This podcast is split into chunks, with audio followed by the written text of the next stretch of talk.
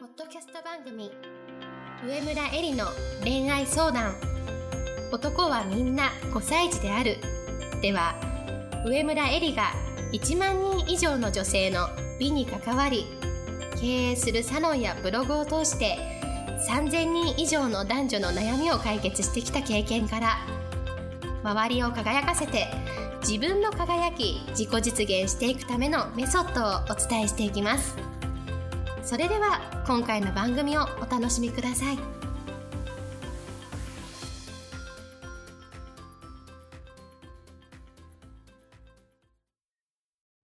こんばんは、上村えりです。今日もポッドキャスト上村えりの恋愛相談男はみんな5歳児であるを始めたいと思います。それでは今日もいつも通りアシスタントの君代さんから質問をお願いします。はい、今日の質問は二十歳の大学生です。私は高校時代に先生を好きになってしまいました。今私は大学進学のために地元を離れ遠距離の状態ですが、去年帰省の時に約束をしてデートをしました。相手も私に好意はあると思います。ですが、相手は大人だし、結婚願望や子供も欲しいと言っています。私も結婚願望はあるのですが、まだ学生で将来も決定しておらず、家庭に収まるつもりもないので、彼を支える確証も持てません。就職は地元でするのか聞かれましたが、戻るつもりはないと言ってしまいました。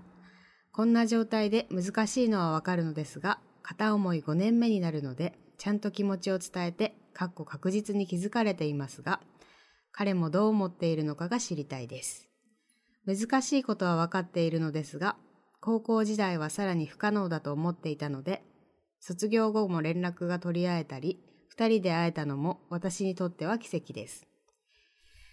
未来に何が起きるかはわからないので進んでみたいと私は思っています。振られる覚悟もできているのですが、自然消滅や私を傷つけないための建前ではなく、彼の本心を引き出すにはどうしたらよいでしょうか？エリさん教えてください。はい、ありがとうございます。まずですね、あの、彼の本心を聞き出す前に、質問者さんの本心がどうなのか、そこを自分で整理することが大事です。はっきり言って、ここでは彼の本心なんてどうでもいいし、重要じゃありません。だから聞き出す方法なんて、あの、テクニック的にはいくらでもあるけれども、本質的じゃないので、ここでは、あの、お話ししないです。で、あの、まあ、二十歳のね、質問者さんが、にとってね、2倍ぐらい生きている私から、彼の本心を想像して代弁させていただくと、独断と偏見なので違うかもしれないけれども、大体こんなものだと思います。彼の本心は、地元に戻ってきて、従順な聞き分けのいい、可愛い質問者さんでいてくれるなら、結婚して子供を産んでほしい。仕事はダメと言わないけど、家庭に影響のない範囲で自分の夢を追い求めるよりも、自分を支え、子供を優先して生活をしてほしいと。まあ、こんなもんですよ。うん。男の人が望んでいること、特に公務員さんでじ地方にいらっしゃって、地元を離れるつもりがない方が望んでいることっていうのは、そんなに私はなんていうの違いがないと思うのでこれは私の独断と偏見なので違うかもしれないからもし間違ってたら申し訳ないんですけれどもで私たち女性が何を考えなきゃいけないかっていうとそういう男性の本心それは一般的ですよ日本人男性の本心としてね。たあのたあの彼がすごくとても変わってるわけではなくてとても一般的な本心を持ってらっしゃると思うんだけれどもそれを分かった上でじゃあ私たち女性は自分の人生をどのように自らの意思で、えー、組み立てていくのか？それを考えるっていうのが自分の人生を生きるということだからねそれをお話ししたいと思います。で大体恋愛で迷ってる時っていうのは自分の本心が相手の出方次第で左右される影響されるそういう自分の本心を持ってる人がほとんどなんですね。でも相手の出方で自分の気持ちが変わるっていうのは自分の本当の本心じゃないです。で質問者さんであれば彼が自分のことを好きならば一生大切に思ってくれるならばこの恋愛に進みたいけどそうでなければ別の道を考えるみたいなものだと思うんですけれどもこれは本心とは言えません。でこれはあの私がよく以前のポッドキャストでも言っている後差しじゃんけんの恋愛でじゃあなぜね後差しじゃんけんの恋愛がうまくいかないのか？後差しじゃんけんの恋愛っていうのは楽ですよ。初めはうまくいくよね。相手の気持ちを知って相手がグーになる自分パー出すみたいな話なんで傷つかないし自分主導でうまくいくけれどもじゃあそれじゃあなぜ良くないかっていうと人を好きになるということ？お互いを高め合って愛を育むっていうのは自己防衛の恋愛の上に成り立たないんですね。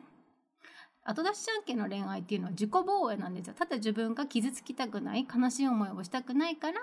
相手の気持ちを知ってから自分の態度を決めるって話だけれども、恋愛っていうのはっていうか恋愛っていうか私がいつも言っているその愛というのは求め合うことではなくて相手を生かし合うことです。というものにおいては自らの利害を超えてね相手を思うその気持ちが相手のその自分を思う気持ちと呼応してそれが掛け算になって大きなエネルギー愛というものになっていくものだから自己防衛をしている限りでは掛け算にならないわけですね。うんじゃじゃあじゃああのこの質問者さんどうすればいいかっていうとまずねまず自分はどうしたいか現時点での目的地を決めないと。うんそのために周りをどういうふうに動かせばいいかとか周りとどのように関わっていけばいいかっていうのはこれは手段とか方法とか戦略と言われるもので目的地を決めるからこの手段とか方法とか戦略が見えてくるわけだよね。そこを明確にするっていうことが私はすごく大事だと思います。でもしねその自分の本心という言葉が考える上で難しいのならばまずね相手からじゃあ自分は何を受け取りたいと思っているんだろう相手から受け取りたいものというふうに置き換えて考えてみると分かりやすいかもしれない。でもしかしてこれも私のねあの推測ですけれども先生から受け取りたいものっていうのは高校生の時に好きになったわけだからもしかしたら尊敬する男性から一人の女性として認められたいという気持ちかもしれない。でそれが恋愛感情と混ざってるだけかもしれないから、うん、そこは自分で冷静に見つめる必要があると思います。うん、あのやっぱり何て言うんだろう。子供扱いされるようなあの中で生きてくると周りは何だろう。自分より幼いなと思うような男性のあの同級生のね中で生きてたりするとそうじゃなくて先生って言われるさいくつか年が上で立派に見える男性から自分自身を一人の人間として扱ってもらえたりするとそこが嬉しいじゃないですかまず。そこがそのその人を好きっていうことともうごっちゃになってる可能性があるから。それは私は若い女性には多くあり得ることだと思うんですよね。だからもしかしたら質問者もそうかもしれないからそこをまず自分で冷静に自分の心をさ相手から本当に受け取りたいもの先生から受け取りたいと思ってたものは何なんだろうってことを見つめ直すっていうのは私はこれからの人生であの男性とうまくお付き合いするためにもとても大事だというふうに思います。それで私があの20歳のね質問者さんにアドバイスをするならまず大きく3つあります。一つは自分と同じ人を引き寄せるから自分を磨き続けることです。大学生なんだからまず勉強すること。たくさん本を読むこと。いろんな立場や考え方の人と交流すること。そして2つ目は依存すると男性は離れるから自立をしなさい。まず卒業して社会人として経済的社会的にも自立できる女性になるようにそこを目指してしっかりと計画を立てること。そして3つ目は一人では生きていけないから甘え上手になりなさい。心穏やかにいつも笑顔で人を助けられる人にそして自分も助けてもらえるように愛嬌のある女性になれるように自らを鍛えていくことです。でこの辺りのことは私の一番初めに出した電子書籍の私の離婚の理由にも書いてあるのでもうぜひぜひ読んでいただければというふうに思います。で最後にねあのこの私の離婚の理由という電子書籍にも紹介したんですけれども世界的に成功した投資家のジム・ロジャースさんというね方がいらっしゃるんですがこの方が60歳を過ぎてから初めて授かった子供が娘だったんだけれどもその娘のために書いた「人生と投資で成功するために娘に送る12の言葉」っていう本があります。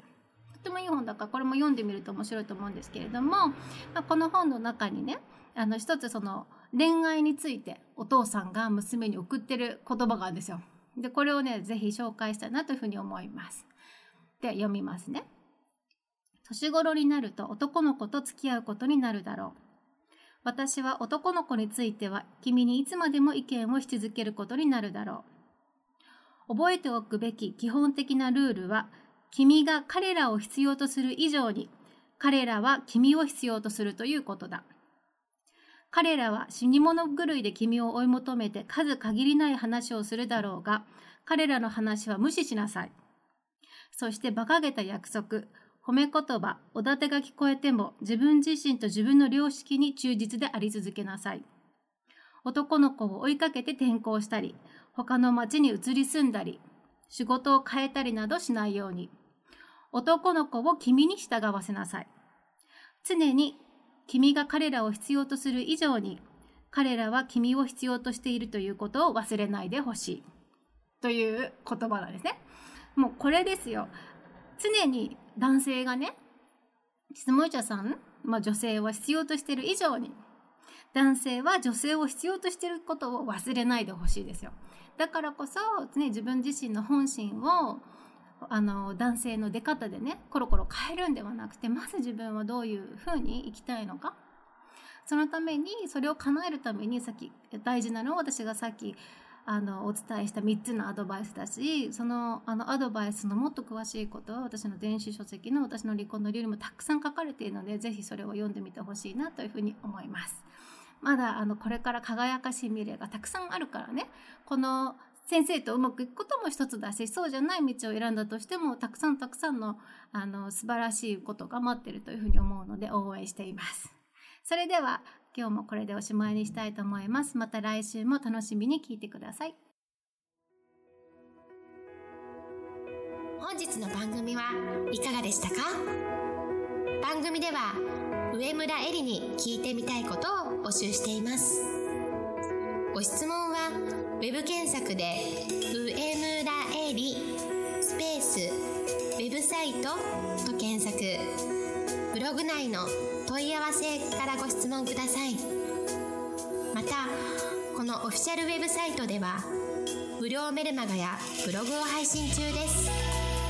次回も楽しみにお待ちください。